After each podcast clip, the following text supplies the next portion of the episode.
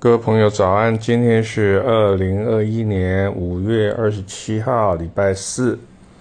我们要谈的是第四本书，叫做《公司事》里面的第八十五页。那我写了一首诗，叫做《乌节路的云》。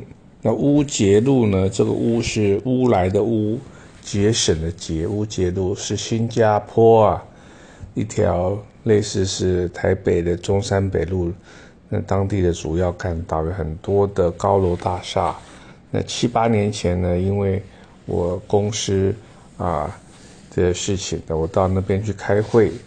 那新加坡因为处在这个赤道附近呢，常常会有午后的大雷雨啊，呃，会有一些惊喜啊。那我刚好看到有云，有乌云。那我就有一种啊奇想，突发奇想，于是写下了这首诗啊，也当做是这次旅游的一种纪念。我来念一下：一个高温湿热的午后，出差的我啊，人在异国，住进乌节路的饭店，正准备参加隔日的会议。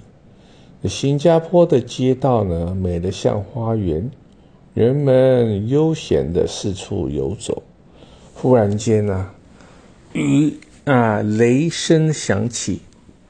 正倚窗前正在赏风景的我，眼见前端的一朵云呐，在惊吓当中要哭了出来啊！我急忙向这朵云喊话。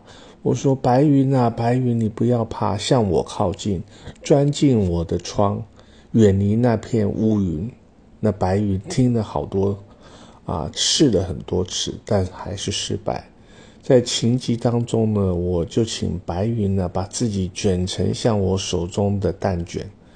哎，那个云呢，很聪明，转身速滚呢，把自己的变得像评剧当中美猴王。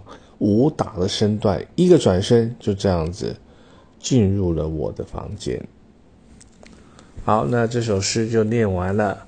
所以啊，这个也就是一种幻想啊，云可以做身段的变化，可以把自己卷得像啊蛋卷或是一个呃。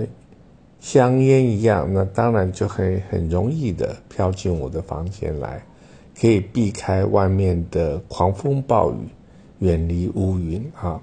好，我们的诗就念到这边，感谢您的聆听。